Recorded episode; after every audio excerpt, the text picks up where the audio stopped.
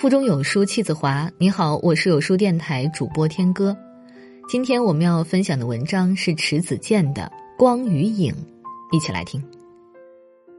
光肯定不单单是为了黑暗而存在的，因为光也生长在光明的时刻。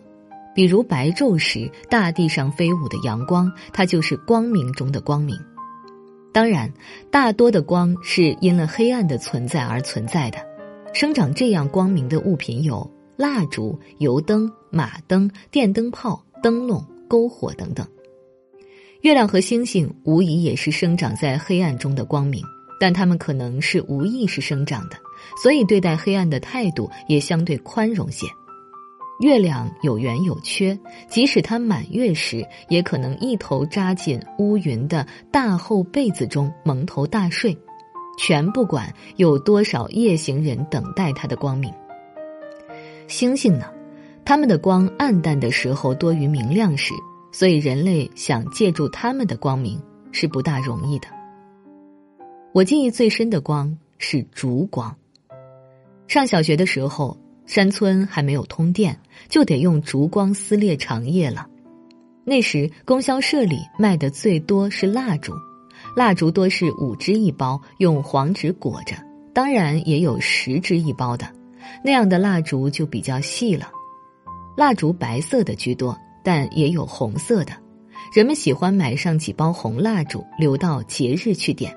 所以供销社里一旦进了红蜡烛，买它的人就会挤破门槛儿。在那个年代，蜡烛是完全可以作为礼品送人的。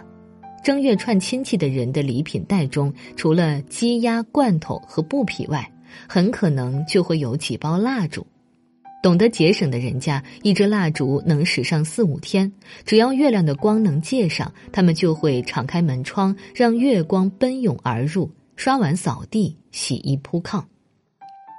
我最爱做的就是剪烛花，蜡烛燃烧半小时左右，棉心就会跳出猩红的火花。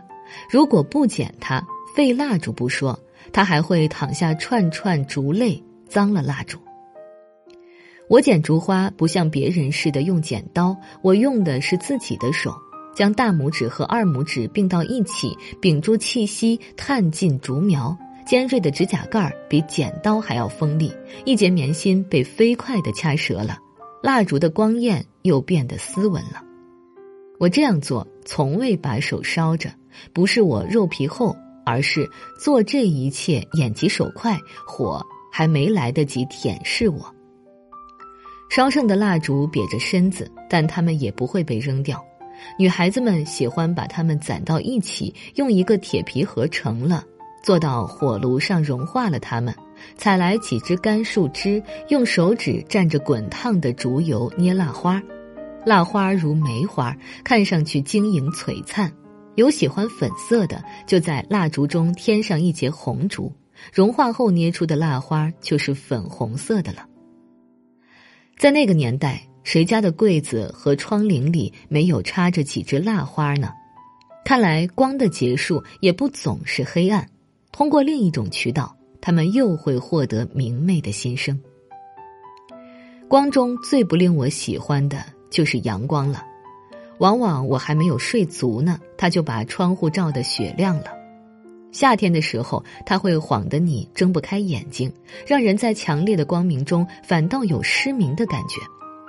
不过，我不讨厌黄昏时刻的阳光，它们简直就是从天堂播撒下来的一道道金线，让大地透出辉煌。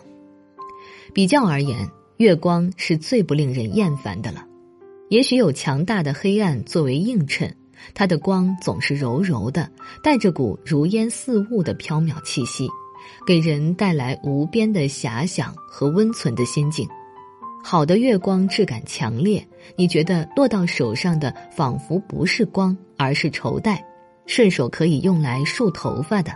而且现在山山水水的月光也不像阳光那样贫乏。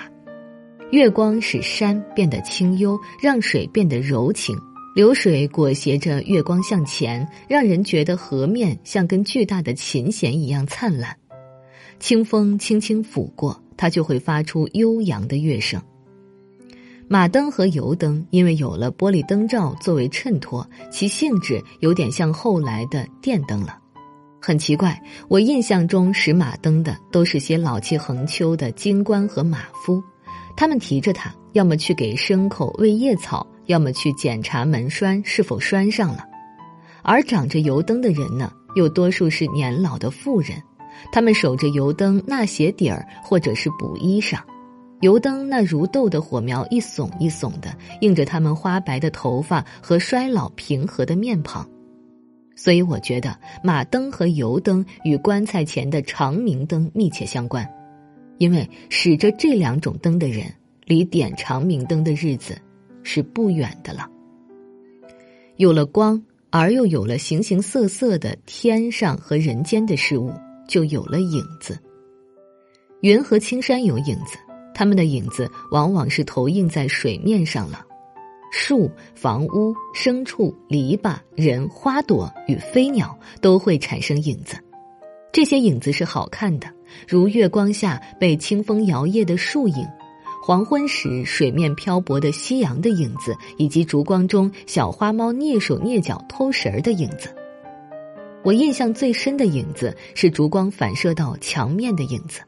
他们有桌子的影子，有花瓶的影子，有插在柜角的鸡毛掸子的影子，也有人影。这些上了墙的影子，随着光的变换而变换着，忽而胖了，忽而又瘦了，忽而长了，忽而又短了，让人觉得影子毕竟是影子，一从食物中脱离出来，它就走了样了。老人们爱说，一个人有影子是好事情。要是有一天你发现自己的影子消失了，说明你离做鬼的日子不远了。所以我从小特别恐惧看自己的影子，他在，你可以气定神宁；一旦寻不着他，真的会急出一身冷汗，以为身后已经跟着一群小鬼了。而一个人即使沐浴在光明中，也并不总能看到自己的影子，而且自己的影子有时也会吓着自己。比如走夜路的时候，我在前面走，我的影子就跟在我后面走，让我觉得身后跟着一个人，惴惴不安的。回过头一望，影子却不见了。可当你转过身接着行走的时候，影子又跟在身后了，甩也甩不掉，就像一条忠诚于主人的狗一样，一直跟着你。在光与影的回忆中，有一把小提琴的影子会浮现出来。我家的墙壁上挂着一把小提琴，只有父亲能让它歌唱。它的旋律响起来的时候，即使在阴郁的天气中，你仍能感受到光明。文革中那把小提琴被砸烂了，因为那是属于小资阶级的东西。琴声能流淌出光明，这样的光明能照亮人荒芜的心，可是这种光明是看不到影子的。如果用老人们的说法去推理它，音乐与鬼魅就是难解难分的了。难怪最忧伤、最动人的旋律，在给人带来心灵光明的时候，也会在一个特殊年代带来生活上的灾难，因为音乐带着鬼呀。生活的富足使马灯、油灯渐次别我们而去了，烛台也只成了一种时髦的展览了。当我们踏着繁华街市中越来越绚丽的霓虹灯的灯影归家，为再也找不见旧时灯影的痕迹而发出一声叹息的时候，那些灯影斑驳的往事，注定会在午夜梦回时，悠悠的呈现。